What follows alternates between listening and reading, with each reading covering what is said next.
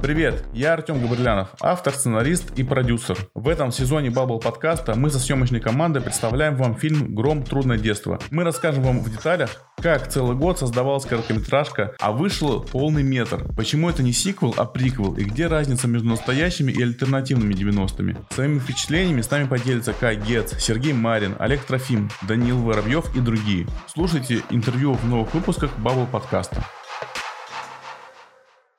Всем привет, это Bubble подкаст и его ведущий Артем Габрилянов. Uh, у нас сегодня в гостях uh, Олег Трофим, режиссер, uh, музыкант, сценарист, писатель, кто-то еще, человек-пароход. Атомный узбек, ты забыл, самое главное, да, да, да, да. Я теперь официально подтверждаю э, этот, эту, эту позицию. Ну вот, мне кажется, этого в регалий достаточно для одного узбека. Слишком много. Вот, просто атомный. Привет, Артем. Привет, привет, очень рад тебя видеть. 1 января 2023 года в 2023 на Кинопоиске у нас выходит наш новый фильм. Какая дата красивая. «Гром. Трудное детство».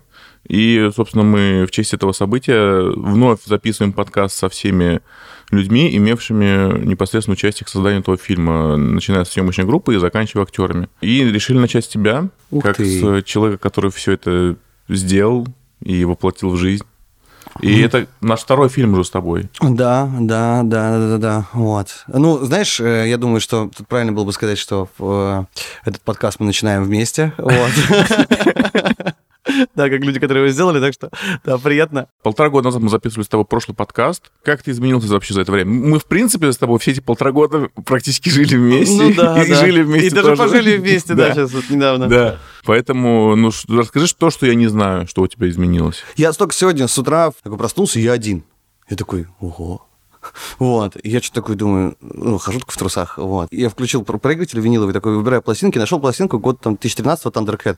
Она такая не обязательная, какая-то странная, экспериментальная. Я включаю и думаю, блин, какая э, интересная музыка, азартная очень. Я, короче, понял, что за последние два года, вот пока мы делаем, закончили один фильм, вот начали второй, это на самом деле, кино, это, блин, очень такая штука долгоиграющая. И я понял, что у меня чуть-чуть, чуть-чуть поубавилось, видимо, какого-то такого азарта, пока, э, потому что пока ты работаешь на каких-то там роликах, на каких-то краткосрочных вещах, ты такой, эй, хоу, а давай так, здесь так. А когда у тебя на руках какая-то вот такая глыба, фильм сделать. И такой, да, так, надо сейчас все сделать, чтобы ничего не развалилось. Я, короче, понял, что, мне кажется, я погрустнел чуть-чуть, вот. За эти два года я погрустнел, Артем. Может, это возраст просто. А и да, и спину стреляет, капец вообще, это старость. Это старость. Но в то же самое время я хочу сказать, что и поднаторел э, тоже в своей собственной профессии, вот, э, и как-то чуть э, понятнее стало, чего хочется делать в кино. Вот, понятнее стало, что то, что мы делаем в кино, это вещь действительно интересная и очень редкая. В принципе, вот, не говоря уже о российском рынке. А как вообще в 22 2022 году делать кино в России? Mm. Ну, ты это прямо делал, прям в 2022 году ты снимал кино. Я думаю, что это лучшее, наверное, что могло бы быть, вот, учитывая все какие-то сложности и особенности этого времени. Если бы не кино, наверное, я бы поехал крышей. Вот, или поехал в Тбилиси.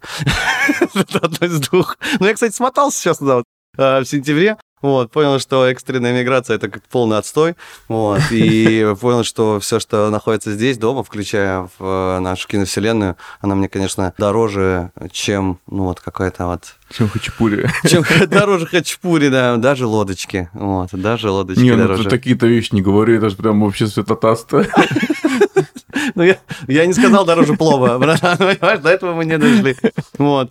Э, в общем, да, я думаю, что благодаря этому фильму, работе над ним, вот, удалось как-то все эти самые сложные эмоциональные периоды этого года, ну и в целом вот течение, как бы он же не останавливает этот сложный mm-hmm. эмоциональный период, вот его как-то Ну, это как пузырь какой-то, да, такой? В котором, Желтая подводная лодка? Да, в котором ты, твой, вот твой какой-то микромир, в котором ты живешь, и у тебя вот ну, типа, есть вселенная грома, да? Да, вот, говорю, останьтесь все... от меня, у меня да. своя вселенная, да. там добро побеждает зло, хватит, прекратите, не надо ко мне сюда залетать. Вот, и как бы примерно на ней плывем пока. Не знаю, что будет 1 января, там посмотрим.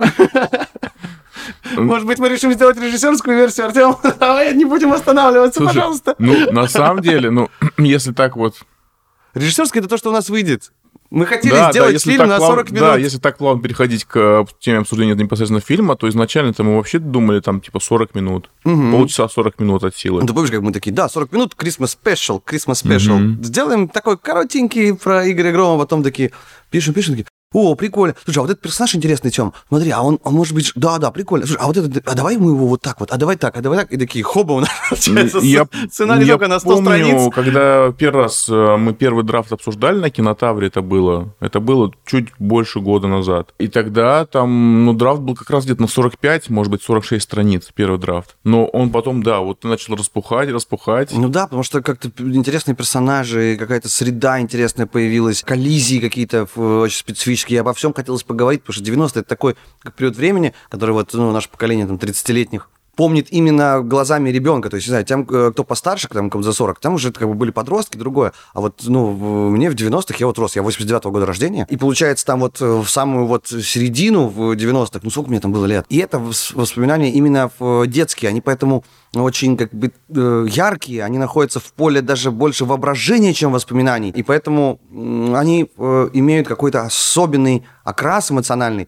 И очень хотелось, конечно, кучу всего в этот фильм э, внедрить. Но при этом, я помню, мы еще говорили, типа, главное, главное не превращать это в большую ностальгическую открытку от 90-х, а все-таки держаться, э, держаться линии того, что это некая в, иллюзия. Жанра, это, жанра. Да, жанровая симуляция э, того времени. И мне кажется, э, возможно, именно потому, что я как бы там не жил, а был ребенком в то время, наверное, ну и не только я, в большая часть группы, не говоря уже о Кае, который вообще об этом ничего не знает, нам как раз удалось именно создать симуляцию этого времени, а не его, что ли, не воссоздать его, а создать его образ. И это, мне кажется, очень интересная штука, потому что сегодня, мне кажется, у нас э, ну, на рынке изобилуют Э, рынок изобилует э, картинами вот от 90-х о том, а как было в 90-х, а вот так было в 90-х, а вот так было в 90-х. Причем какие-то, ну... Все изгаляются в мрачности подхода. Да, в мрачности, в каком-то таком в, в драйве грязненьком э, или в, в драме 90-х, такой прям из 90-х. И как бы, ну, это, это уже есть. Ну, а так, мы будем делать 90-х. А что нам, как нам сделать по-другому? Надо делать симулятор. Надо делать э,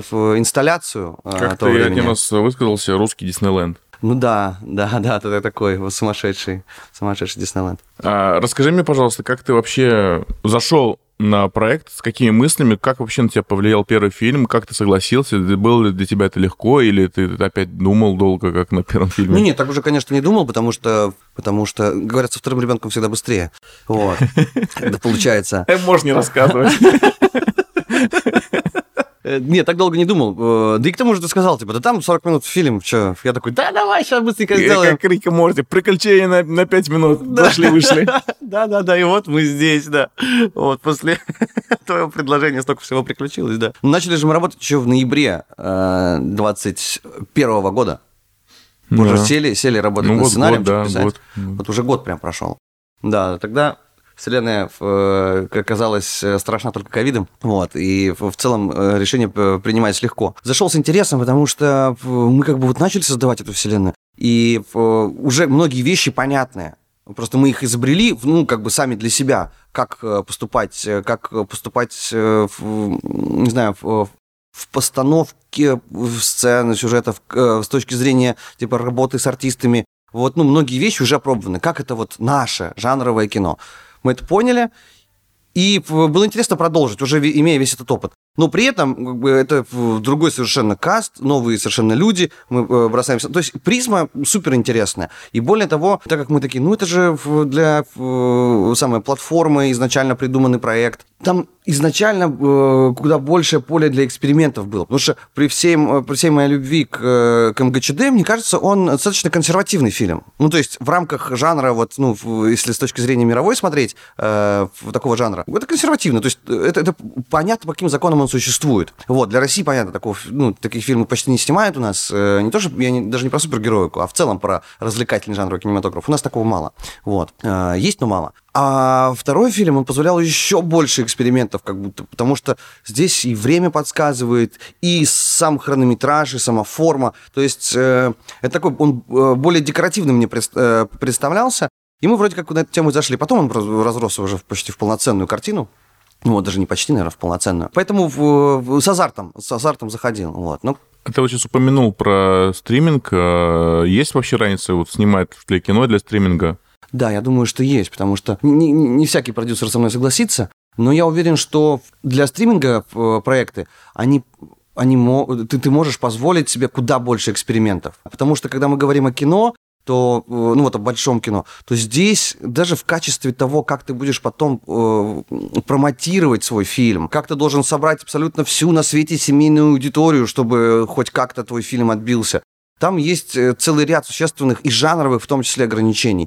Э, на платформах люди смотрят кино по-другому. Когда они не платят там свои 300 рублей, и когда они приходят там не с семьей или там не с подругой в кинотеатры, а просто дома включают фильм, у них, мне кажется, у зрителя Зритель чуть больше распарен, он чуть больше себе может э, позволить. Поэтому, например, драма, тяжелая и сложная драма, она прекрасно живет сейчас на стримингах. Кино, люди такой, ой, сейчас я пойду в кино, я вроде как на праздник собрался, это же событие. Вот, что-то нет, драму тяжелую сейчас в кино смотреть не очень хочется. А дома нормально, ну, сел, как бы поплакал там в трусах, э, и нормально.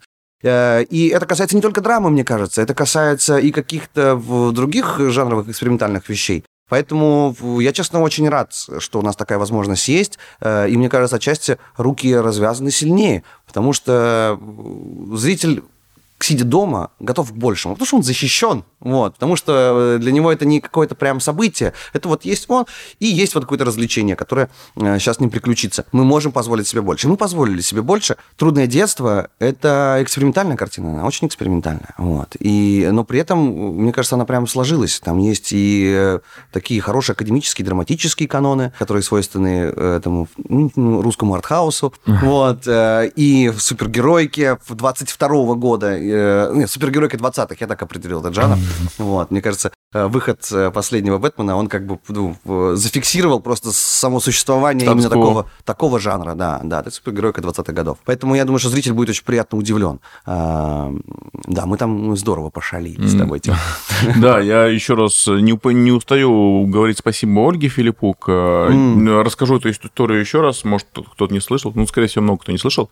Когда вышел фильм и начал прям с треском проваливаться в прокате, прям, прям с таким с хрустом. Вообще, прости, я тебя чуть перебью. Э, я у кого не спрошу, там, если как-то мы разговариваем там с кем-то, с людьми такие, блин, как здорово. Ну, нет, вы, конечно, круто, круто собрали, а почему до сих пор не снимаете второй фильм? Я такой, в смысле, круто собрали? Не, ну, как бы столько говорили, вы же там, наверное, разбогатели, все миллионеры, теперь я такой, о, вы вообще ничего не понимаете, как устроен этот рынок, да. Мы, оказывается, тоже, да, потому что действительно рассчитывали заработать. Да, мы тоже, да. Ну, знаешь, э, Э, если каждая ошибка делает нас сильнее, то мы суперсильные сейчас. Просто Айрон самые, самые сильные люди на свете. Да, и когда вот э, буквально через неделю или две после выхода фильма, я, кстати, заметил такую штуку, знаешь, что когда фильм начал плохо собирать, ну, как люди вообще перестали звонить, писать. Слушай, ну как это фильм начал плохо собирать? Он просто э, не начал собирать не хорошо. Начал, не начал собирать хорошо, да. И нас позвала Оль, Оля Филиппук в Кинопоиск, в Яндекс Кинопоиск, там у них большой офис. И э, мы с Мишей пришли, и она говорит, слушайте, ребят, я все понимаю, но это, скорее всего, какое-то недоразумение, и нам бы хотелось дальше эту штуку развивать, работать, и мы хотели бы вам предложить снять что-то еще, вот, эксклюзивно стриминг.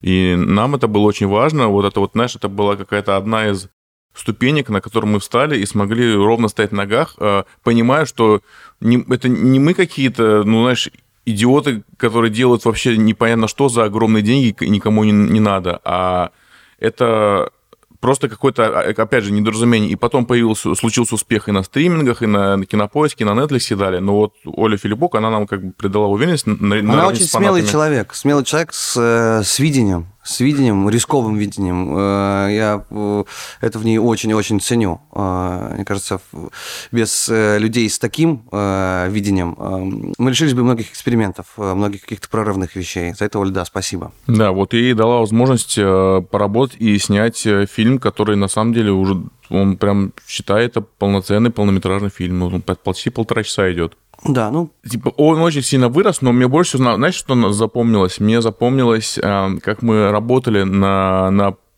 препродакшене над ним, потому что над ним, потому что каждый раз что-то новое добавлялось, э, и в какой-то день ты говоришь, ребят, я подумал, э, нам не хватает юмора, поэтому завтра приходит мой друг Женя Чеботков, и он будет нам накидывать юмор. И мы такие, вау, ничего себе. Да, да, слушай, было здорово вообще. Женя очень круто вписался. Причем э, я за Женей давно очень наблюдал, э, когда он еще в стендапе выступал на ТНТ. А потом, когда вышел фильм, вот, в череде этих э, грустных просмотров ЕАИС, э, это система, где обозревают количество ну, сборов кинотеатральных, э, мне приходит в Инстаграм сообщение от Жени Чеботкова.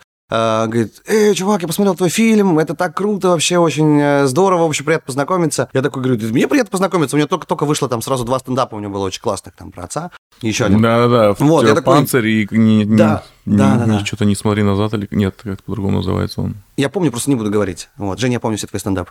Вот. Ну, короче, вот. И мы с ним так вот таким образом познакомились. э, Оба в восторге от творчества друг друга. Ну, что-то поговорили о том, о всем. Он говорит, я очень хочу, я очень хочу, я сняться, говорит, очень хочу. Вот, я говорю, а может, как-то там что-то еще? Он говорит, давай, давай вообще. И он супер легкий на подъем. Как-то говорю, слушай, у нас там есть определенный ну, кусочек, какая-то часть фильма, где очень пригодится Юмор. юмор, некий вот его вайб. э, И мы просидели сколько дня, 4 или 5 мы здесь сидели, Мгм. собирались, вот, штормили, придумывали какие-то интересные э, решения, ходы, и стилистические в том числе. Вот. И очень, конечно, круто получилось. Жа- Жалко, конечно, роли для Женьки не нашлась в фильме, но когда-нибудь обязательно мы это сделаем. Я э, уверен, это Ну, случится. классный. это случится. Но Да, я, я Женя лично класс, запомнил конечно. это время тем, что я заставил его рассмеяться одной из своих шуток. А, прости, какой! А, Мы обсуждали вот этих всяких э, шарлатанов, Ага. э, вот этих, которые заряжали там э, воду, вот в это все. И мы говорим, а вот еще был Кашпировский. Я говорю, ну Кашпировский же тоже воду заряжал. Он говорит, нет, э, воду заряжал другой, а Каш- Кашпировский просто типа... Делал пас руками. Да, да, да. Я говорю, ну подожди. И показываю фотографию, где он накачанный. Я говорю, ну посмотри, какие у него банки. Да, я помню этот момент.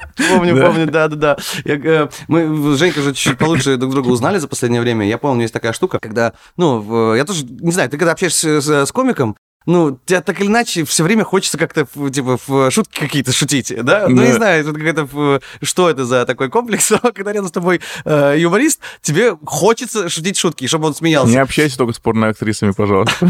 Вот, ну, короче, другая реакция. Да, да, с собой общаясь вот Женей еще с ребятами, я понял, что э, э, ребята, э, у них у всех есть такой, знаешь, этот вежливый смех. Когда шутка не смешная, они смеются. Так вот, это был он, Тём. Я шучу, правда, сейчас Да? я нагнал. Вот. Но, Вежливый смех. Да, Женя супер круто помог, это класс. Вообще, мне супер нравится, знаешь, э, в работе над кино, э, вот что я говорю, типа, не хватает азарта. Я все очень, э, очень пытаюсь его в процесс, кинопроцесс, э, привлечь вот эту вот саму по себе возможность некой игры, некого азарта. И вот э, таким вот образом, именно э, во многом именно за этим пригласил Женьку, потому что приходит как бы новый человек, какой-то энергичный, который может вкидывать какие-то идеи, шальные идеи. Также у нас появился Антон Адасинский, да, который сам по себе, Мгм. э, он режиссер, постановщик, он исполнил, исполнил роль э, глашатая. Ну, изначально же мы вообще просто его звали только на то, чтобы он поставил танцы, насколько я помню, нет? Да, изначально вообще был э, Анубис, который выходил и сам всем говорил, то-то, то-то, то-то, теперь кто там хочет, пройдите за мной и так далее. Я говорю, нет, Тём, слушай, ну да он же такой, как бы, это же величина, это же полубог, у него должен быть свой какой-то вот глашат, который за него будет э, говорить и приглашать, а тот будет как фигура, как король, будет лишь восседать и там э, перемещаться. Э, И мы такие, ну ладно, набросили ему пару реплик, вот, и появилась у Глашатова, появился такой персонаж, человек, и пару реплик у него. И м, когда мы начали думать, что надо поставить ритуал особенный какой-то, я вот вспомнил Антона Досинского из э, когда давно он был основателем театра дерева, такой экспериментальный театр э, из Петербурга. Очень интересно, там пластика, звуки, то есть это настолько далеко от академического театра, ближе все к каким-то играм, но удивительной глубины и в масштабы эксперимента театр. И вот э, я помню еще с, с юности э, Антона, и у меня была мечта все, однажды с ним как-то э, поработать. И мы пригласили его на встречу, он приехал из Дрездена к нам. Э, и он такой посмотрел, говорит, ну да, поставить классно, все хорошо. А Говорит, а я думал, что я вообще-то буду типа исполнять роль Анубиса. Я такой, не-не, ну Анубиса, он же там в маске чего. Я говорю, ну может, может Глашатова хотите сыграть? Он такой, а что Глашатый? И мы начали с ним, короче, раскидывать, накидывать буквально на встрече. Я тут понял, что у него идеи фонтан просто, господи, какие идеи по этому ритуалу он предлагал. Он говорит, а теперь давайте, э, а давайте они сделают такой, сошьют из кожи, из человеческой кожи, они сошьют такой, такой бассейн, бассейн, и там, и там, значит, экскременты. экскременты и они ими мажутся. Я говорю, «Э, Антон, Антон, погодите, погодите, Антон, погодите, погодите. Говорит, а сверху бочки висят с нефтью, она капает. Они подходят, открывают рты, и она прям по капельке им в рот. А, на язык я говорю, Антон, Антон, погодите. Идей был фонтан. Ну, в общем, мы нашли, нашли способ, э, как вот этот вот ритуал с ним поставить. И это была такая, что ли, коллаба. Еще бы у нас была коллаба интересная в, с Мози Джей. Это такой известный, наверное, самый известный сегодня молодой ювелир, который, в, ну, скажем так, в, в интернетах он прославился своей вот этой вот э, очень дорогой из, э, не знаю, платины, бриллиантов, купюры доллара для Моргенштерна. В клипе, деле, как он снимался, да? Потом с этой купюрой. Да, да, да, да. Ну, она много где появлялась, вот. Э, ну, на самом деле, кроме вот этой фигурки, он очень много всего делает. Он очень... Прям руками делает? И руками делает, и у него команда уже большая. Ну, то есть он потомственный ювелир. Вот, молодой, э, такой активный. И как-то так получилось, что мы с ним тоже где-то вот познакомились. Он говорит, я хочу в кино. Он говорит, ну, у вас же, ну, вот есть же какие-то там вот э, украшения, какие-то вот, ну, появляются предметы. Говорит, почему их не делать, ну, вот, как бы, реально ювелирными украшениями? Почему? Mm. Я говорю, ну, слушай, ну, кино это слишком дорого. Он говорит, а давайте я буду делать. Вот. Э, ну, просто помогу вам, сделаю несколько каких-то украшений, вам что, что скажете нужно, а потом подумаем, как с этим разобраться. Как бы там денег за изготовление я не возьму, а потом как-нибудь разберем, что с этим дальше делать. Я говорю, давай. И мы, короче, и с ним в коллаб выступили. И он придумал, нам сделал несколько украшений для Анубиса. Ну, скоробей вот этого, да. Да, да, да. То есть это прям реальные материалы, реальные камеры. Я, и вот такие вот. Здесь э, сам Антон Засинский, здесь Женя Чеботков, здесь Дима Мози Джей, здесь там еще там были ребята там по музыке. И вот какое-то образовалось количество людей, которые как бы находятся как бы вне центральной вот э, съемочной группы, которые при этом заходят к нам в процесс, предлагают какие-то идеи, расширяют нашу вселенную художественно. Это мне очень нравится. И таких э, экспериментов было очень много. Опять же, ребята, с которыми мы делаем мультипликацию, вот... Э, Хонгфу. Хонгфу. Это вообще просто восторг. То есть то, что в сценарии как бы существовало так наметками, но вот в общении с ребятами, с их вот э, группой креатива, оно вот так начинает разрастаться, и появляются какие-то совершенно новые формы причудливые и новые э, идеи, за это я э, очень люблю трудное детство. Ну, Он это, в принципе, организм такой растущий, знаешь, как ребенок, который, в которого, знаешь, все, что не закинет, он все типа в себя. Ну, это хороший да, ребенок, да. реально. Он много ест и почти не какает. Да, да, вот я тоже сейчас задумался об этом, то, что это реально, знаешь, молодой растущий организм, который, типа, все идет в прок и все полезно. Это прям вот, прям про трудное детство. Угу. Расскажи, пожалуйста, про сам процесс съемок. Что тебе запомнилось? Давай так, ты можешь, что, что тебе больше всего запомнилось, а я могу сказать, что мне больше всего запомнилось. Что мне запомнилось больше всего со съемок? Было очень холодно. Ну да, конечно, еще. Да, да, не, как обычно, холодно, грязно, тяжело, и ты устал. У, тебя... у меня губа треснула, она 6 месяцев у меня не заживала губа. 6 месяцев. Mm-hmm. У меня когда, короче, э, такой экстра стресс, в какой-то момент у меня трескается губа. И ты маш ее, не маш, что с ней делать, делать. Она все равно рвется. И даже если она там заживет э, во время выходного, начинает съемки, такой, аба и или там шутку какую-нибудь кто-нибудь пошутит. Вот. Я помню, э, пару раз было с тобой что-нибудь там смешное скажешь, у меня знаешь, что мне запомнилось? Мне запомнилась встреча со Стасом Борецким. Я помню, мы с, мы, с, э, мы с тобой же... В, э, ну, отеле. Да, мы предложили, предложили ему э, роль небольшую, и что-то переживали. Мы же не знаем, как бы, лично с ним не знакомы никогда не были. Ну, видели вот эти видео, где он там банкер рвет, где он там просто там... Думаю, ну, это какой-то злой, странный, страшный мужик. Я не знаю, я вообще не очень люблю знакомиться со, с новыми артистами, вот, потому что ты не знаешь, как они себя будут вести, и как себя вести, и как бы было очень неловко.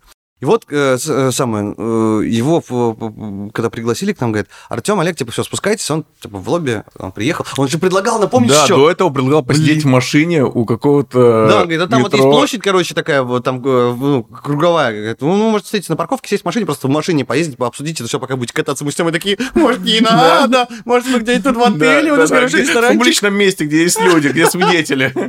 Да, да, да. То есть в моих представлениях Стас Борецкий это глыба, такой огромный головорез, а когда мы встретились, он ростом, как бы, он невысокого роста, но он как бы крупный такой, широкий, но как бы это такой даунскейл процентов на 40, то есть такой, ну, мужичок, вот. Я смотрю в его глаза, а он такой, ребята, это вы снимали «Майора Грому», я вообще большой фанат. Я, я такой, да ладно, не... А у него, на самом деле, когда он не играет, у него вполне себе такой мягкий голос, вот, э, не супер такой басистый, раскатистый, вообще не страшный.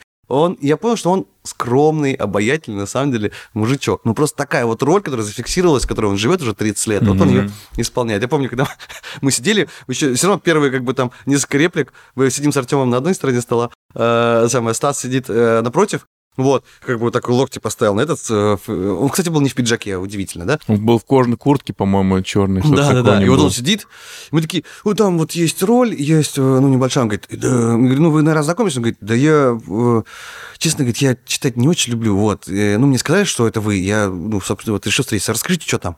Мы такие, ну, давайте, думаю, думаю, а вдруг ему не понравится, а вдруг там что? Мы такие, ну, вот там такая-такая роль у него телефонный звонок, мы такие, ну, отвечайте, конечно, отвечайте. Он такой, алло, Наташа, ты не поверишь, я сейчас с такими людьми разговариваю. Все, меня отпустило, я понял, что как бы э, он ну, как бы восторженный и, в принципе, такой, э, ну, очень простодушный э, мужик. И дальше все нормально. Он, помнишь, просьбу только единственное, говорит, все выслушал, говорит, только единственная просьба, в грязь меня не кидайте. Да, говорит, такая... можно только я не буду подскальзываться, падать вот такого вот. Да, ничего. да, да. Я такой, блин, да, конечно, Стас, вы чего? Видимо, часто такое предлагают. Ну, наверное, да, все-таки как бы его образ, он отчасти и комичный в том числе. Почему-то вот вспомнилось э, это. Ну, в процессе много всего было. Запомнился мне приход на квартиру. Когда мы зашли, мы же О, да. снова построили декорацию квартиры Грома. Эм, вот раз мы схитрили, очень интересно. Э, ну и ладно, пока об этом, наверное, рассказывать не буду.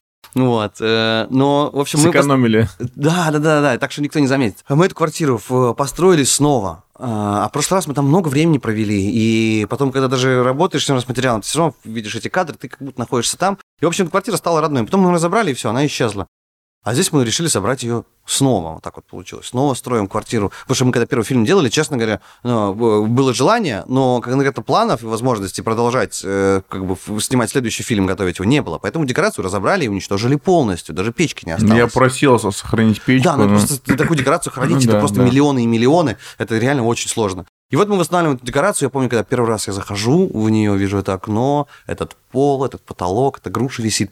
Мне было ощущение, что я вернулся домой. Реально в гости куда-то или домой, ну, в старое какое-то помещение. Вот это а, точно такие же эмоции, да. Было очень приятно, было очень приятно. Вот. Ну и время, проведенное там, эти съемочные дни были такие прям очень хорошие. А, во-первых, э, поэтому, а во-вторых, потому что это были первые павильонные дни после, типа, двух недель да, на, на морозе, улице. ночью, yeah. на холоде. У нас был, знаешь, у нас, у нас был такой маленький промежуток тепла и любви, а потом мы опять ушли на этот завод. Потом завод вонючий, да, по сути, да. все в говне.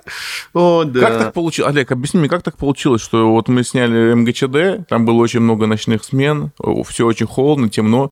Я говорю, нет, все, давайте снимать что-то светлое, веселое, хорошее. И мы опять, у нас, у нас было из 22 смен, по-моему, смен где-то 15 или 16, они были ночными. Да нет. Да. Да нет.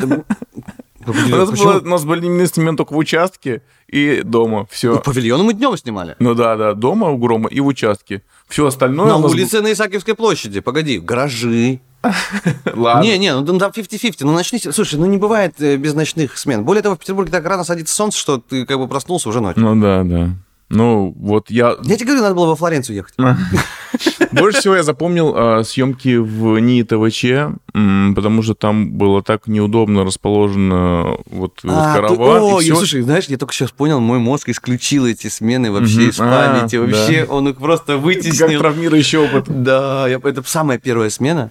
Там, там есть кадр, было. когда едет мотоцикл. И там надо было идти до, до, до, до палатки плейбека, ну, минут 10, наверное. Ну, через снега какие-то, это старое брошенное уже здание на аукцион выставленное, и там никакой инфраструктуры нету, но интерьеры были очень интересные. Это, это особняк, наверное, не знаю, ну, короче, это... Да, это старый какой-то да, он дореволюционный. какого-то графа, какого-то... Да, он дореволюционный, угу. потом переделанный под э, этот самый, уже в советское время. Научно-исследовательский институт. Да не, мой мозг исключил. Я помню, как мы...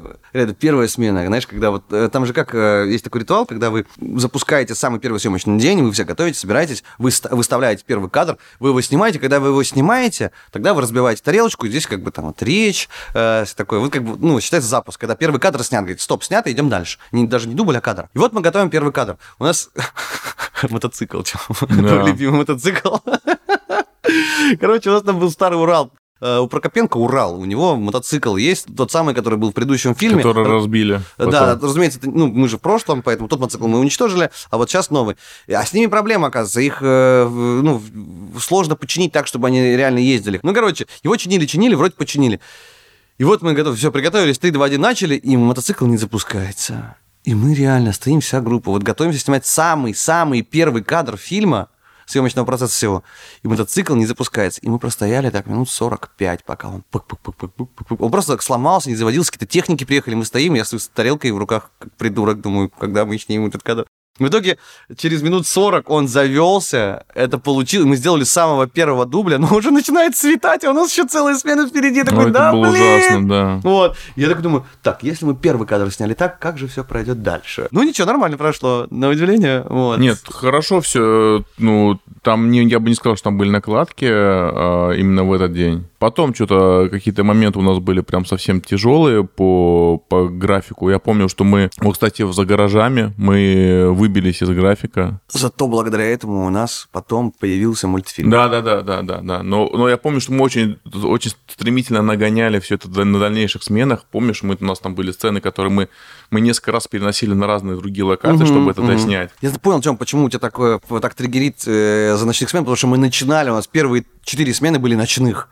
Ночные в холодном лесу. Ну, может быть. Но мне еще, мне еще тяжело, знаешь почему? Потому что старался поддерживать тогда рабочий э, график, который у меня состоял из работы над сценариями, спортзала, еще чего-то. И у, у меня есть ночные смены, мне после ночной смены нужно еще днем пойти в зал и провести там 3-4 зума со сценаристами, с кем-то еще, с ребятами. Мы, мы же тогда еще одновременно работали над промо трудного детства. Мы О, же там да. и постеры какие-то обсуждали, как, как их снимать, и все. То есть у меня это было как? Часов 5-6 провел на площадке ночью, поехал чуть пораньше э, спать, чем вся группа, там, типа, часов 4-5 утра. В 10 ты уже должен встать, и у тебя начинается рабочий день. А типа в 7-8 вечера у тебя уже новая ночная смена, и это было очень тяжело, конечно. Да, это же... Слушай, ну я э, так э, разделяю свою жизнь, когда начинаются съемки, типа э, все, что я делал до этого, как уклад, который существовал у меня до этого, все это как бы просто ставится на паузу и начинается съемочный период. И у меня, не знаю, я не, не понимаю, как можно совмещать съемки и человеческую жизнь. Вот. Не знаю, mm-hmm. ты попробовал? Я бы тебе не советовал, может, так делать. Не понравилось. Да-да-да, ты уже либо снимай, либо живи. Это одно. Либо снимай кино, либо живи как нормальный человек.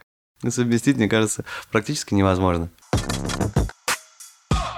Что, что тебе было самым сложным на проекте? Может быть, смена или как, как, какая-то вещь, которая тебе не давалась как режиссеру? Я помню, что у нас один раз э, было 6 часов переработок. Это был, по-моему, последний съемочный день в этом НИИ ТВЧ, и мы начали снимать поздно вечером. А, да, мы, да. мы даже отфоткались, у нас есть даже фотография. Да, да, это, это самая постановка, вот это когда беготня, все бегают, носятся, да, перестрелка да. вот это. Ну, я не сказал, что самое сложное, там, как бы сложности, они, это, это как бы часть э, быта, вот, э, там все сложно и все хорошо. Я запомнил интересное, э, интересную штуку такую. Мы когда готовились к Анубису, там есть у него, ну, речь, э, и понимаешь, что Анубис это, ну, существо, которое существовало чуть-чуть раньше, чем, как бы, вот, знакомая нам египетская культура, все-таки это древняя египетская культура.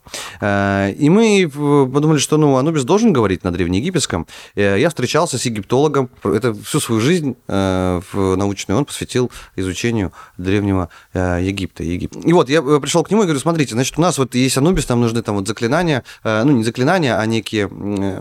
Речь. Да, ритуальная некая речь. Я перечитал египетскую книгу мертвых, посмотрел, о чем там говорят, какая, в принципе, риторика о чем, и собрал некий вот такой модуль э, речи Анубиса. И пришел к египтологу говорю, вы смотрите, значит, нам нужно, мы можем перевести этот э, на древнеегипетский? Он смотрит на меня и говорит, ты с ума сошли?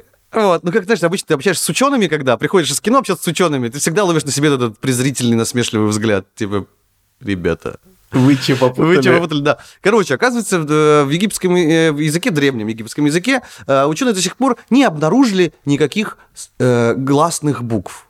То есть согласные есть, а гласных не обнаружено. Поэтому э, каждый раз, когда мы либо в кино, либо где-то еще, там в интернете слушаем, вот, вот так звучала древнеегипетская речь, она выдуманная. Вот потому что согласные буквы есть, но гласных нету. Какие у них там были? А, О, Оно не сохранилось, в принципе, или а, что? Ну, это их, их невозможно как бы... Вот как Кнорозов, понимаешь, он э, расшифровал майянский язык, да, мертвый язык, и обнаружил, как, э, ну, из чего он состоит, как его читать. Вот с египетским, э, вот как читать поняли, а как произносить не расшифровали до сих пор. Э, поэтому говорит, я вам перевести не смогу. Я говорю, ну как же нам составить речь? Он говорит, ну воспользуйтесь интернет-переводчиком. Я такой, не, не, короче, я мучил его несколько дней просто, пока мы с ним нашли подход, как создать, ну, более-менее достоверную древнеегипетскую речь, хотя надо понять, что само понятие достоверность mm-hmm. применимо к древнеегипетскому почти неприменимо. И тем не менее, вот я его мучил, чтобы, ну, просто найти э, саму по себе какую-то специфическую вот эту вот эту фонетику, и чтобы она не была похожа на египетское существующее, на другие языки, и вот это, э, это такой вот эксперимент, которому мы время посвятили. И это было очень интересно. Очень было интересно разбираться в этой книге мертвых. Э, она не такая страшная, там просто, на самом деле, в основном это некие причитания и некие наговоры э, во время обрядов, вот, ну, как сказать, расчленения, мумификации, которые зачитывают, да, там, возьми сердце тому-то, возьми там печень, там, ты-то прими, это прими. Поэтому там каких-то заклинаний-то страшных mm-hmm. нету, а нам нужно было, нужно было вот какое-то некое речь Анубис составить. Мы составляли на русском, потом переводили понятийно, переводили все это на древнеегипетский, даже потом э, зафиксировали это все в символах. Э, правда, эта сцена, по-моему, ушла у нас, где там были, на глиняные, глиняные таблички. Да, да, да. Да, да, не знаю, как это называется, сейчас забыл. Ну, это было интересно, в общем-то, как окунуться в мир Древнего Египта. Ну, круто, это же еще такая тематика, в принципе, в Питере она везде почему-то прослеживается. Да, но это она декоративно существует. А откуда она появилась? Просто какой-то момент архитекторы решили, так, сюда поставим сфинкса, сюда поставим каких-то львов, еще Для меня тоже было открытием, потому что мне казалось, что существует какая-то связь, но связь есть, но она очень прозаично казалась. Когда Петербург застраивался, он вдохновлялся итальянскими городами и Флоренцией в том числе. А Флоренция на тот момент имела у себя и итальянские города, э, и в принципе по Европе распространились э, фигуры египетских всяких божеств ровно потому, что в тот период времени, это получается там какой, 17-18 э, века, много экспедиций в Египет пошло, европейских. И они такие, вау, египетская культура, смотрите то, все. И просто, ну, начали э, декоративно привозить какие-то элементы, музеи ставить, э, элементы внедрять в свои модно. города. Это, это была мода на некое вот такой египетский, египетские декорации. Шарм. Э, да, какие-то вот элементы дизайна. Потому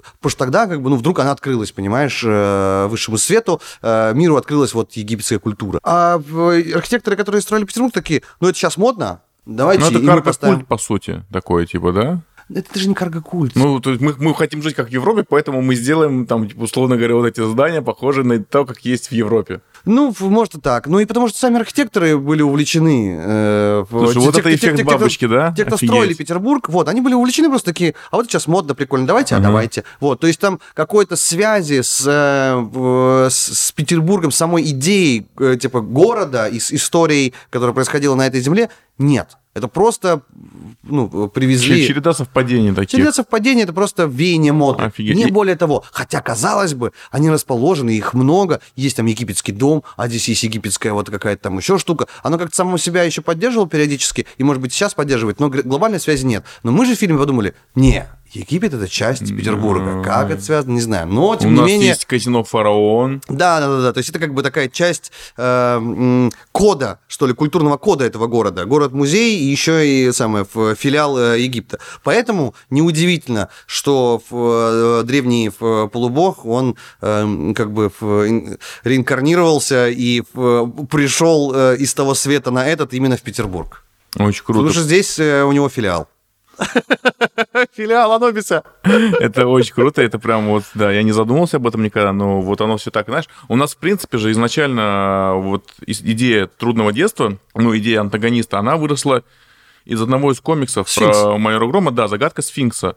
Э, но там это все было такое, ну, чуть-чуть э, гипертрофированное, такое гиперболизированное, и там был просто чувак, который вроде как загадывал загадки, и его называли сфинксом, и он там убивал э, людей возле памятников египетских, но вот мы прям реально сильно пошли дальше, придумали очень много каких-то элементов, которые прям скрепляют эту концепцию, и она прям реально зажила гораздо лучше даже, чем в комиксе, на мой взгляд. С точки зрения дизайна, э, интегрировать в такую вот, э, в петербургскую музейную часть именно египетские символы, египетскую идентику, этот дух, интересно очень женится. Э, я вообще обожаю так, такие не, необычные, случайные, казалось бы, и невозможные элементы, вот этот синтез, меня он почему-то всегда очень вдохновляет. Потому что я, в принципе, считаю, что мы живем сейчас в эпоху синтетическую, и сейчас как будто бы по-настоящему ничего нового создать, наверное, уже невозможно, уже слишком много всего существует. И что бы ты ни делал, оно уже каким-то образом где-то существовало.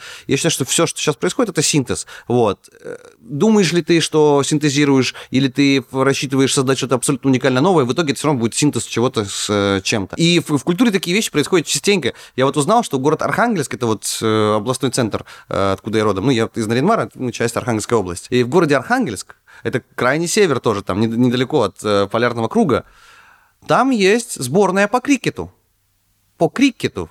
Знаешь, да, это когда молоточком... Да, да, да, да. Почему? Потому что э, есть медучилище хорошее в Архангельске, и туда по обмену очень много из Индии приезжает студентов учиться. А, на медиков, Их так да, много, врачей. да, они остаются там жить. А в Индии крикет очень популярен, потому что Индия долгое время была британской колонией. И вот теперь, понимаешь, из Они Британии каким-то да, чертом ага. крикет перешел в Индию, а из Индии спустя еще там 400 лет он перебрался в Архангельск. И вот у них есть своя сборная по крикету, блин, на крайнем севере, в Архангельске. Офигеть. А с Да, кем они и его- вообще него играют? играют не только, Они друг с не- другом не только играют индусы. просто? Да нет, почему? Там как бы секция, кто-то такой, о, крикет интересный, там как бы уже, ну, это не то, чтобы там только индусы, знаешь, вечером подворотни в крикет там шары гоняют. Нет, это как бы на стадионах занимаются, дети маленькие ходят, как бы это уже стало, насколько мне известно, как бы, ну, некая вот такой вот часть. Как играют в волейбол, играют в крикет в Архангельске. Чего, блин?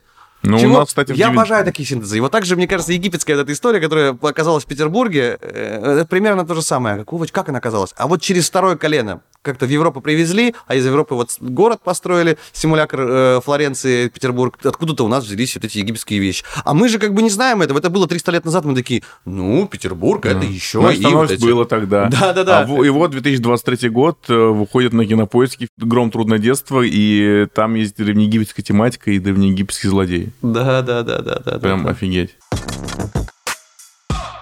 А у тебя было что-нибудь такое на съемках, что тебе хотелось бы снять, но не успел или не получилось, или не удалось реализовать? Я знаю, есть одна сцена, которая у нас улетела. Да, нет, там есть э, две сцены, которые нам, э, они, э, которые по, по разным причинам э, нам не, не, не удалось э, воссоздать. Да, да, было. Там была потрясающая сцена, очень сложная, Давай су- расскажем супер дорогостоящая. Про, Я про хочу снять вам про одно- туннель. Про тоннель? А, Да. ну, да, да. И у нас была сцена, когда э, Игорь с Игнатом пробираются по тоннелям, старым петровским канализациям. Они э, пробираются в, в этот самый, в, в одно, короче, там, в интересное местечко их туда э, самое... в- от- Отправили. от- от- от- отправил отец, да, да, кое-что раздобыть. И э, это была сцена прям расписана с этими пауками, бегающие по стенам. Там Да, крысы вода. были. Да, да, да, какие-то там... э, Скелет какой-то был. крысы, У него был, э, скелеты. А когда Пистолет какой-то спрятанный в карман. ну, Короче, короче, очень много там всего такой было. был прям приключенческий э, бит, очень интересный, э, который классно это, конечно, нашу историю, именно с точки зрения вот э, детской составляющей, он ее так, э, ну, раскрывал. Интересно. Это прям было приключение-приключение. Там потом, знаешь, этот тоннель рушится, обваливаются камни, ребята пытаются выбраться оттуда. Игнат там застрявший просит прощения, говорит, Как «Прости!» Винни-Пуха, да. Да, да, да, я не ел эти сникерсы. Вот. Ну, короче, это было прям очень интересно. Мы даже объект нашли классный под э, католической церковью. Там какие-то изумительные подвалы, которые всегда еще в воде, они всегда мокрые. Мы там все раскадровали, все собрали, но в итоге сцена, э, сцене пришлось уйти, потому что, ну, оказалось реально неподъемно. По времени, по всему. Надо иметь в виду, что мы этот фильм сделали за... Сколько? 22. 22 смены. Я вообще не понимаю, э, как Ну, удалось. ты представляешь, ну, комедии снимают за большее количество смен таким же хронометражом, если вот так вот подумать. А у нас экшен, драма, приключения, ну, все-все-все там есть. М, Мне, мне кажется, мы реально какое-то, знаешь, маленькое чудо совершили и большие усилия приложили для того, чтобы все это уместить, упихнуть, и чтобы это все выглядело, главное, правдоподобно и интересно. Я бы не сказал, что выглядит правдоподобно. Оно выглядит интересно и... Но оно не выглядит как муляж какой-то, вот что я имел в виду. То есть оно Ну. не выглядит, как, не выглядит как какой-то фейк, знаешь, что ты смотришь, и ты не веришь в то, что происходит. Э, Для меня, знаешь, она все-таки куда более сказочная, чем э, МГЧД.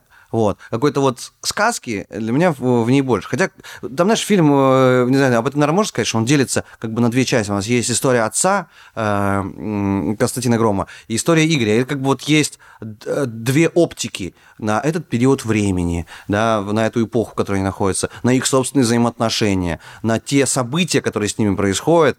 Э, два раз, две разных оптики. Э, мальчишка, семиклассник, и отец, который, э, ну, находясь уже в сознательном возрасте, с ответственностью за своего сына, за свой город, как они оба смотрят на вот то, что с ним происходит. И это такая вот, ну, интересная, когда у тебя есть два главных героя, две разных точки зрения на одни и те же события. Это вот очень интересный процесс. И вот, не знаю, мне, конечно, ближе к сердцу вот эта линия с Игоря, потому что она такая более, более сказочная, мне кажется. Она, мне кажется, отец, да, он, э, ну вот то, что происходит, вот линия кости, да, она действительно такая более, mm. что ну, ли, вот... для меня даже «Железный человек», на самом деле, реалистичный фильм, потому что я верю в то, что ну, можно сделать такие костюмы. Да, я ненавижу эту историю с Халком последнего сезона, когда она выбирается на площадку с этими жердиками. Да, ну, согласен, согласен, А расскажи, как тебе работалось а, с Каем и с Вовой, потому что, ну, взрослые актеры, понятно, да, ну, взрослые люди, а вот с детьми всегда сложнее. Ну, где-то да, где-то нет. Дети... Э, Ты же вообще изначально не хотел Кая звать на Да, я просто был уверен, что говорю, ну, он, типа, я бы с ним работали. Мы с ним mm-hmm. работали в, э, еще на клипе, где бы то ни был для Синегдохи э, Монток. И я помню, он прекрасный, вообще потрясающий артист. Вот, я, э, более того, еще посмотрел, на тот момент недавно вышел фильм «Скажи ей», Саша Молочникова. Потрясающая совершенно картина, там Кай гораздо взрослее, и там у него серьезная драматическая роль. И он с ней так справляется, я, ну, в общем, в полном восторге. Но визуально я представлял себе, когда Игорь Громов, у нас еще было несколько претендентов интересных, понимал, что он, э, то есть мы Кай даже не пробовали, потому что э, это была идея Миши Китаева. Вот, он говорит, ну, возьмите Кай, он же крутой. Я говорю, то есть он классный, но вообще он как бы кудрявый. Удивительно, почему да. мне сошлось одно другим.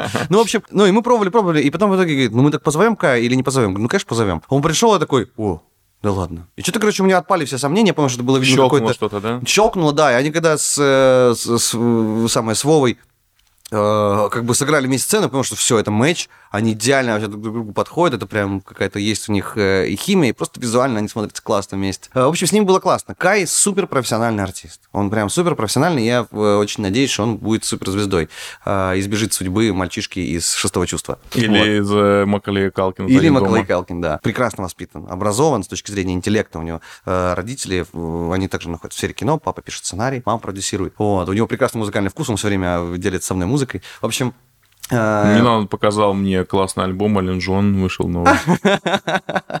Вот, э, все было хорошо, Кай как взрослый артист, только при этом э, очень послушный, как, э, как ребенок. Э, Вовка, он, конечно, гораздо моложе, у него меньше опыта, но при этом он тоже суперспособный и старательный парень. Единственное, что Вова в жизни, конечно, вообще не такой. То есть, э, ну, как бы Игнат, он как бы развязанный чувак, который все время, э, как бы, он говорит музыкально, он движется музыкально, все как бы на рэпе. Вот.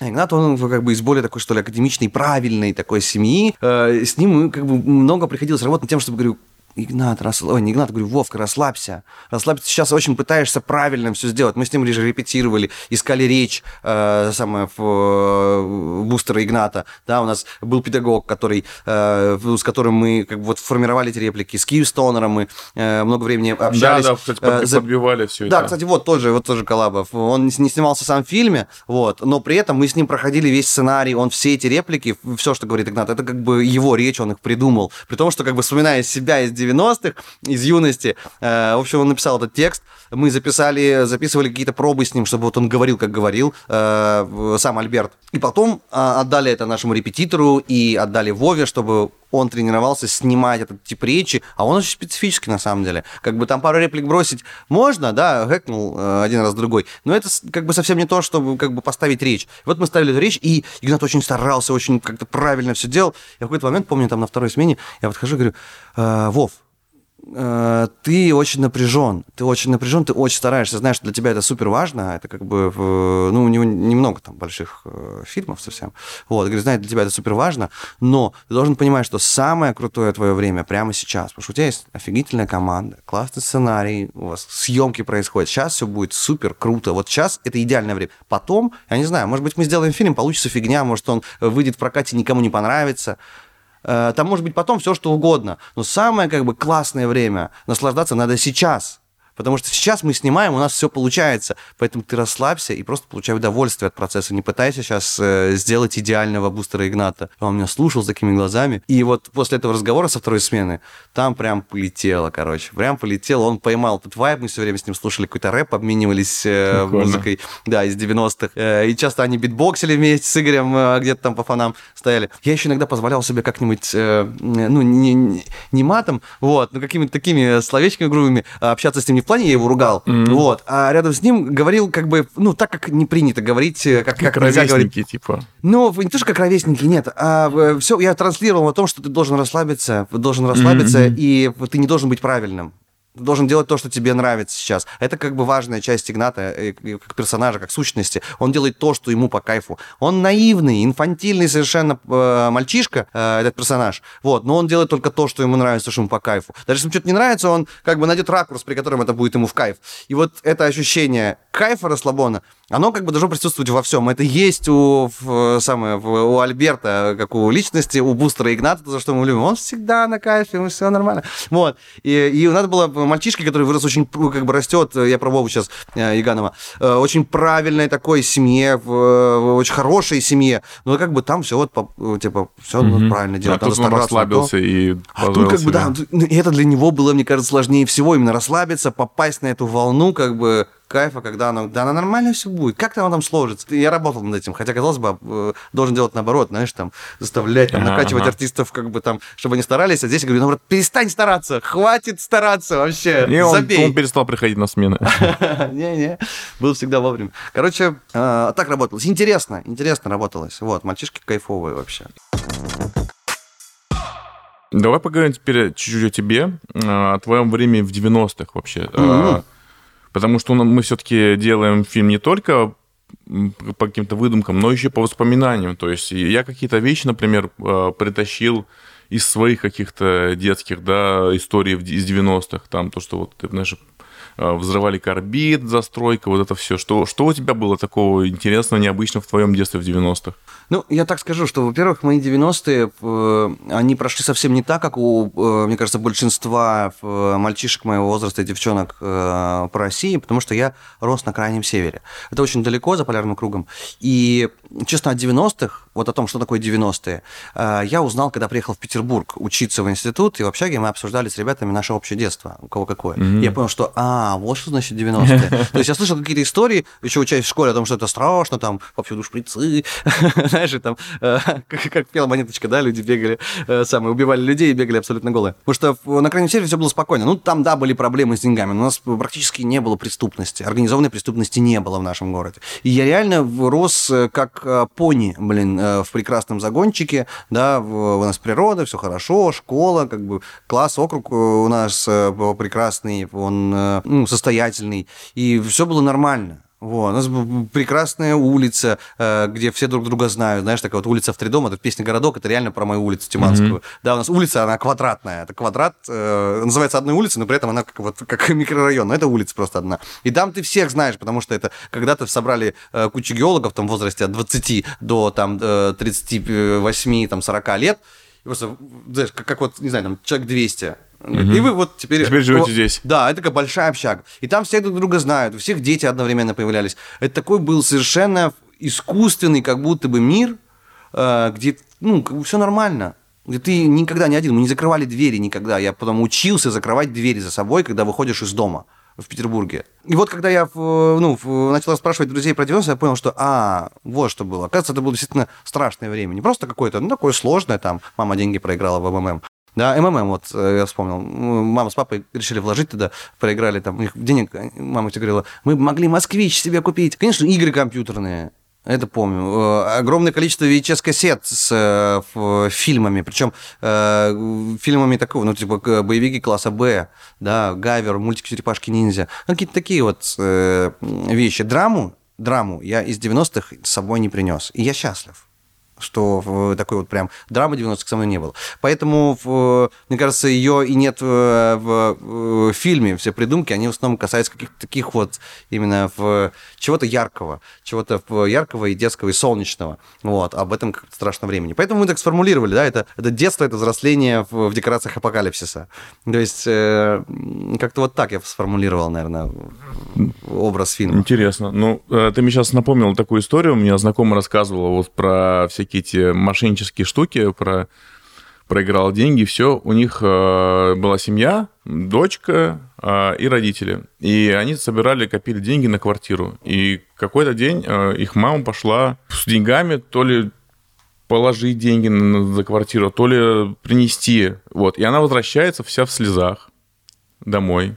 И ну, а ее муж спрашивает, что случилось? Он говорит, там, короче, я выиграла какую-то сковороду, и, ну, знаешь, да, эту историю, когда ну, да. разыграли сковородку, и, и тебя начинают разводить на деньги, что-то нужно заплатить, еще, еще, еще, и она, короче, рассказывает, как она выиграла, как она начала, начала ставить деньги на эту сковороду, еще что-то, и не, она не в состоянии продолжить дальше историю, начинает плакать, а, уходит в комнату, э, Отец там уже просто весь, все, ну, типа, сколько там, несколько миллионов было на эту квартиру потратили. В итоге она выходит и говорит, вот я так под, проиграл тысячу рублей. А все деньги, они, естественно, были в безопасности. Я говорю, ну что, что у тебя в голове? Зачем ты так хайпишь, такую драму выстраиваешь, и потом ты проиграл О, Это страшная и прекрасная история. Слушай, а у моей подруги в близкой, ее мама на какой-то момент начала проигрывать реально все в казино. Знаешь себе? Ну, то есть время было очень жесткое. Знаешь, что это самое, мама, мама проигрывает деньги в казино, деньги семьи. Ладно, там отец, mm. как бы, знаешь, Бухарик это какой-то, какой-то да, нек, некий да. уже существующий арт-объект в рамках, да. э, типа, вселенной. На, в рамках да? нашей Есть, страны. Да, в рамках, да, вселенной нашей страны. А тут, как бы, мама играет в казино. То есть время было сложное, многие переживали страшные вещи. Ну, здесь, как бы, от этого, знаешь, у нас есть и вот Игорь, да, есть Игорь, у которого отец, э, который трудоголик, который все свое время посвящает э, работе. И потому что он сбегает из семьи, и поэтому тоже надо тоже понять. Э, мужчина, который один воспитывает ребенка, наверное, это невыносимо. И потому что он сбегает из семьи, и потому что он э, хочет, ну, это его работа, сделать так, чтобы в городе было безопасно. Да, он надеется, что э, благодаря тому, что благодаря своей работе, если он поймает Анубиса, это такая идея фикс, если он поймает Анубиса, э, Игорю будет хорошо, Игорь будет в безопасности. Но не понимает самого главного, что э, чтобы сделать своего сына счастливым, он просто должен был находиться с ним рядом, а не ловить этого э, Анубиса. Вот э, эти вещи тоже из 90-х. Они как бы и сегодня с нами происходят, но мне кажется, в 90-х э, э, таких историй было много, они были очень яркими, потому что э, это было то время, когда... Кстати, мы же не говорим 90-е, мы же говорим просто прошлое, да? Ну, конечно, ориентируемся mm-hmm. на 90-е. Но мы-то жили в своих, своих 90-х. Да, да. Мне кажется, это то время, когда наши родители были вынуждены, э, они существовали в режиме таком э, экстремальном режиме. Решения, которые они принимали, были экстремальными, всегда рискованными, всегда ненадежными, всегда опасными. Вот. И держать себя в руках, не потерять себя, имея на руках имея на попечении детей, было, мне кажется, невероятно сложно. И эта часть нашей истории, мне кажется, вот э, от 90-х э, наш фильм перекочевало и это взаимоотношение сына и отца вот в, в рамках вот этого хаоса, этой адской русской карусели. Как ты прям завернул все. А расскажи, пожалуйста, есть что-то в фильме личное от тебя? Это такая штука, что типа, ты в любом случае все пропускаешь через себя, и оно все лично от меня. Ну вот, я не знаю, но... Если это слишком лично, можешь не делиться. Да, да нет, ну оно как бы все через меня пропущено. Э, не знаю, ну, есть какие-то вещи, э, например, ну какие-то какие мелочи, которые ты просто э, делаешь, потому что так надо. Ты мог бы их не делать, но так надо. Не знаю, у нас все герои, это и в первом фильме есть, и во втором. Наш герой, когда заходит домой, они обувь всегда снимают. Никто в обуви домой не проходит. У нас просто не принято в обуви дома ну, да, ходить. Да, да. Вот. Руки всегда. Хотя там была сцена обязательно, когда Игорь с папой садятся есть, и он говорит ему руки. Как мне мама все время говорила, там папа говорит руки. И он такой, блин, идет да, от да, стола, да. блин, до ванны руки помыть. И мы как бы это разыграли, это было классно, это здорово работало на тему вот каких-то таких вот взаимоотношений отца сына. Казалось бы, мелочь, но работает. Но потом в итоге это так долго, что мы из монтажа это, эти руки вырезали. В итоге они сидят и сразу начинают есть. думаю, ну ладно, просто отец неряшливый мужик, вот, у них может быть такое. Ну или как, подожди, сформулируй, э, мой вопрос. Что-то личное, это вот как? Это какой-то там ну, сюжет? Какое-то, или... какое-то твое переживание, знаешь, э, детское, которое ты перенес э, в какую-то сцену, или какая-то мысль, которую ты закладываешь. Да, мысль есть. Я думаю, что вот э, в этих взаимоотношениях папы и сына, э, здесь, в принципе, взаимоотношения отца, э, то есть не отца, а родителей и ребенка, это как бы мои размышления на тему того, а какой, например, я отец. Да, вот Гром работает в полиции, а я работаю режиссером. Да, к счастью, вот, у нас э, целая семья, вот, есть еще и мама, да. Но, тем не менее, в, работая над этой линией, я, конечно же, размышлял на тему того, а какой я отец да, а как я отношусь к своей работе и какие приоритеты расставляю я э, в взаимоотношениях со своим сыном. Понимаешь, что моему э, мальчишке там еще три года всего, здесь уже взрослый пацан с своими интересами, как там сталкиваются их э, взаимоотношения, их требования к реальности. Из основного вот я это прорабатывал. Свое отношение и ребенка к, к родителю, и свое отношение родителя к, к ребенку.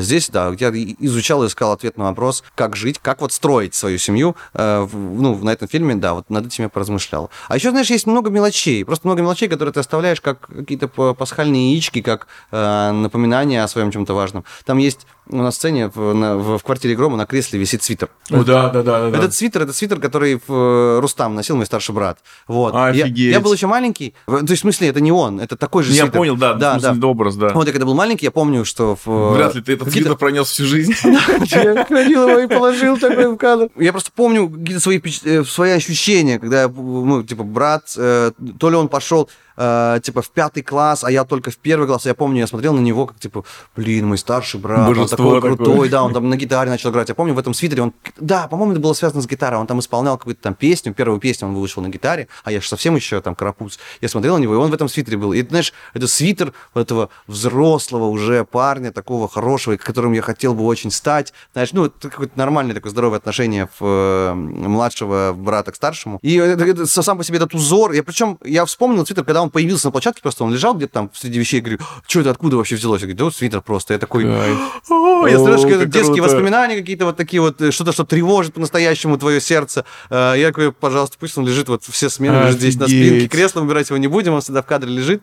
И как-то, знаешь, такой просто вот телепорт в некое трепетное чувство э, вот, ну, в ребячье. Ты не поверишь, я вот недавно просто пересматривал все фотографии с площадки, и на, нас попросили отобрать. Я смотрю в комнате, и там в каждой фотографии вот лежит свитер на стуле. А, серьезно, да? Да, я такой, блин, я, я сначала подумал, что это кто-то из э, э, съемочной группы оставил свитер и ушел. Думаю, блин, какой неряшливый чувак.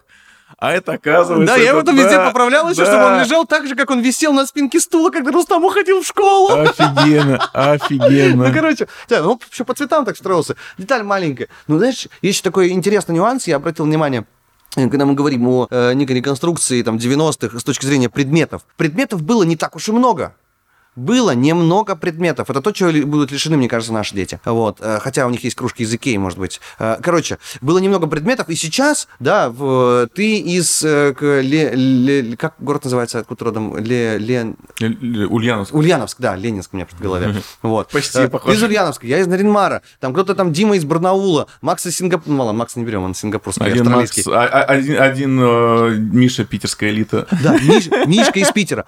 И э, это вот ну, запросто, не знаю, можно устроить тест, положить 20 предметов из 90-х, и по-любому, как бы, есть какой-то предмет, какая-то вилка или тарелка с узором, или кружка, или там, говорю, свитер, который был у всех который mm-hmm. все видели, и э, самый предмет, с которым у всех связано какое-то свое воспоминание. Потому что было мало, в принципе, предметов в виде там одежды, в виде там чего-то еще. И насыщая такими предметами вот, э, ну, интерьер наших квартир, ты так или иначе, кто самое, вот не только я один, я уверен, что у кого-то там э, этот свитер будет, это, у кого-то был такой свитер, Э, лично свой. Кто-то там его, может, хотел купить, да не купил. Кто-то там, у, кто, у кого-то папа такой свитер носил, у кого-то мама, у кого-то... То есть, ну вот э, это просто предмет, но с ним связана куча историй, потому что, э, ну, немного было предметов, mm-hmm. да, и вот этот вот момент узнавания, он, конечно, круто работает на ощущение как бы ностальгии и связи.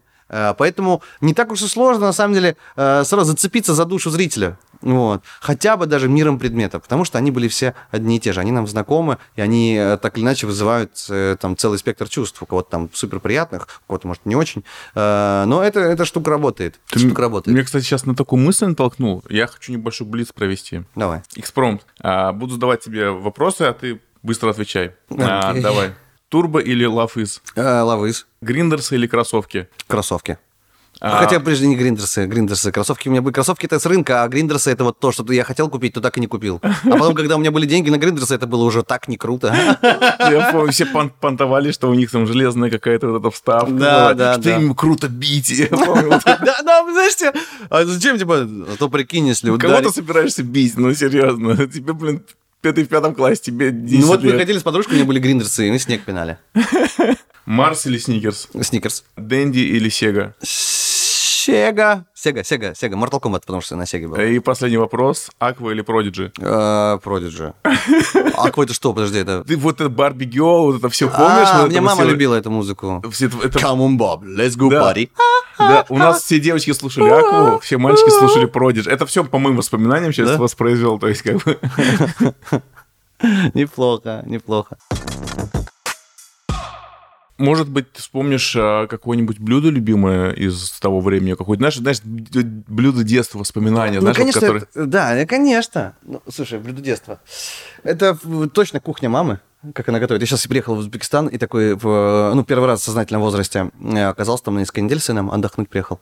Ну, значит, э, я, я водил сына туда-сюда, с родственниками знакомил его, и везде нам предлагают какие-то там вот блюда, типа, попробуй плов такой ем плов, понимаешь, вот он трушный узбекский плов. Я, ну, последний раз был, мне 8 лет, 12 лет было, когда я был в Узбекистане, сейчас вот 33. И я такой, м-м, но мама готовит вкуснее. Mm-hmm. Такой, а вот самса, самса попробуй. Такой, Ммм, мама готовит э, вкуснее. А вот лагман, лагман, это вот самый крутой в Узбекистане лагман. Нас привезли какое-то место, такой, очень вкусно, но мама вкуснее готовит. Вот, поэтому узбекская кухня, она как бы вся, короче, зашилась на том, как готовила мама. А вот из таких вот прям, знаешь, супер блюда, я помню супер блюдо из 90-х. Это сникерс, порезанный на 5 частей. Папа приезжал, когда с буровой, он там работал с американцем, он привозил американский сникерс. У них там, э, он, он геолог и работал там, короче, на буровой еще электриком вместе с американской компанией там работала. И американцы, они там сделали свой ларек, свой магазин. Там были американские сникерсы, американские Марсы, Баунти, какие-то еще товары из Америки они привозили для себя, чтобы там покупать.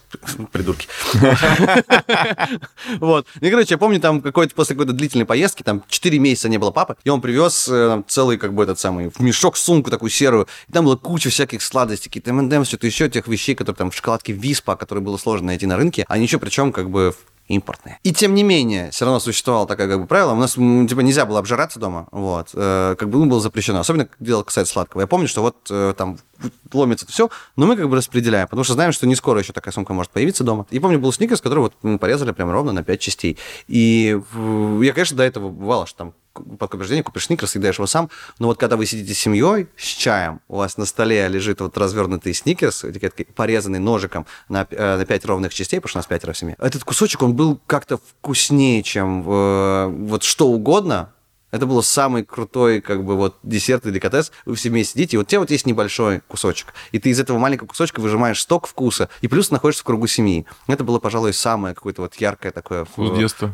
Ну да, кусочек вот этот резанный. Знаешь, более того, как если сникерс порезать, он красивый внутри. Так, срочно принесите сюда сникерс, я хочу с Олегом выпить а помню, еще был, помню, был этот самый фильм, как э, сериал назывался... Э, как-то, короче, там был чувак, у которого было прозвище Сникерс, типа бандит, у которого есть был свой сейф, и там все время uh-huh, было дофига сникерсов. Uh-huh. А, ну, короче, да, сник, не сникерс, это было точно круто. И вот, да, прям сейчас как помню вкус, вот именно порезанного, блин, это вот такое яркое блюдо. И последний вопрос у меня тогда такой тоже немножко экспром, экспромтом, который я не готовил. Ты плакал на, во время просмотра «Трудного детства»? Нет, слушай, я не плакал во время просмотра «Трудного детства». Я, знаешь, э, тяжело плакать над своими э, фильмами. Э, моя задача создать это чувство, создать потенциал для этого чувства. И мне как бы э, сложно от него отключиться. Может, когда мы будем э, смотреть э, фильм, когда уже все будет готово, когда я уже отпущу эти вожжи, когда я уже не должен буду ничего создавать, тогда я смогу там оказаться. Но я точно понимаю, какие там есть вот эти места и моменты, в которых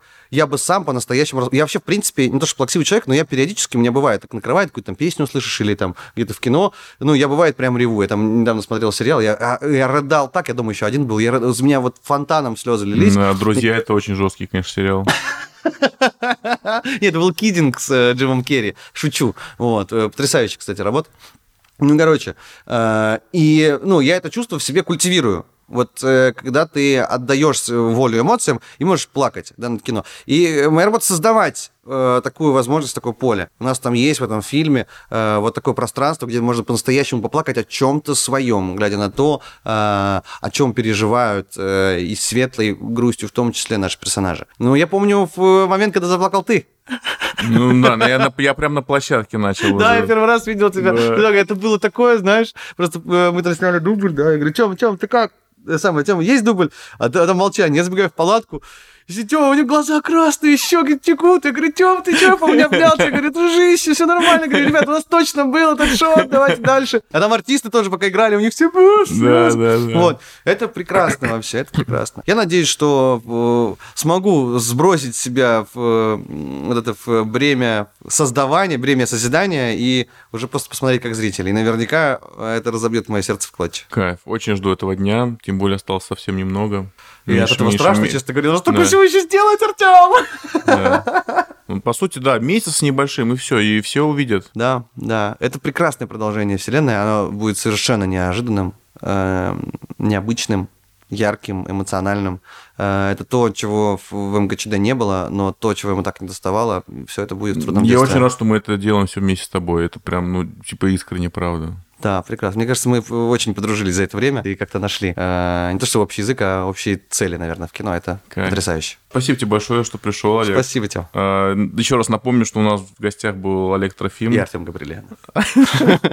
Да. Это же первый выпуск, ну. Да, кайф. И 1 января на Кинопоиске смотрите фильм Олега Трофима «Гром. Трудное детство». 2023.